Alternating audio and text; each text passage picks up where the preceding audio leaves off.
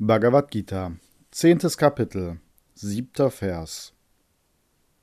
Wer in Wahrheit diese mannigfaltigen Manifestationen meines Wesens und diese meine Yogakraft kennt, wird fest im unerschütterlichen Yoga begründet. Darüber besteht kein Zweifel.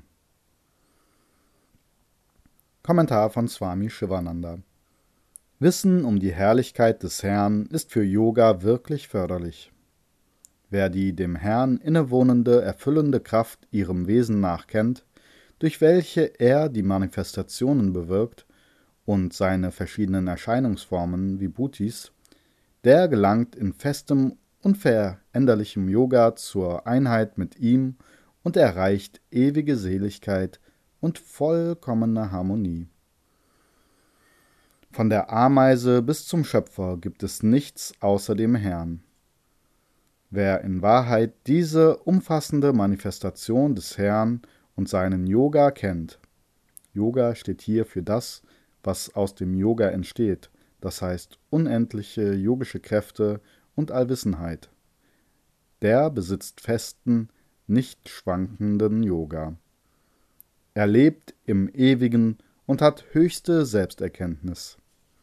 Wer diese Wahrheit verwirklicht hat, ist sowohl von Überheblichkeit als auch von Minderwertigkeitskomplexen frei. In ihm findet ein wirkliches Erwachen von Weisheit statt.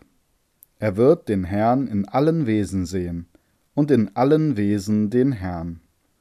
Er wird kein Geschöpf dieser Erde hassen. Das ist eine seltene, lebendige, kosmische Erfahrung. Der Yogi erkennt, dass der Herr und seine Manifestationen ein und dasselbe sind. Er erreicht das höchste Ziel und geht durch seine rückhaltlose Hingabe in ihm auf.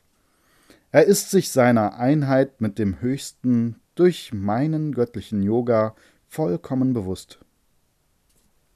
Er kann nun sein geistiges Gleichgewicht in jeder Umgebung und unter allen Umständen, auf die er trifft, bewahren und kann alles tun, ohne dass er das Bewusstsein der Einheit und Identität mit dem höchsten Selbst verliert. Vergleiche siebtes Kapitel 25. Vers, neuntes Kapitel 5. Vers und neuntes Kapitel 8. Vers. Was ist dieser unerschütterliche Yoga, den Sie besitzen? Die Antwort folgt.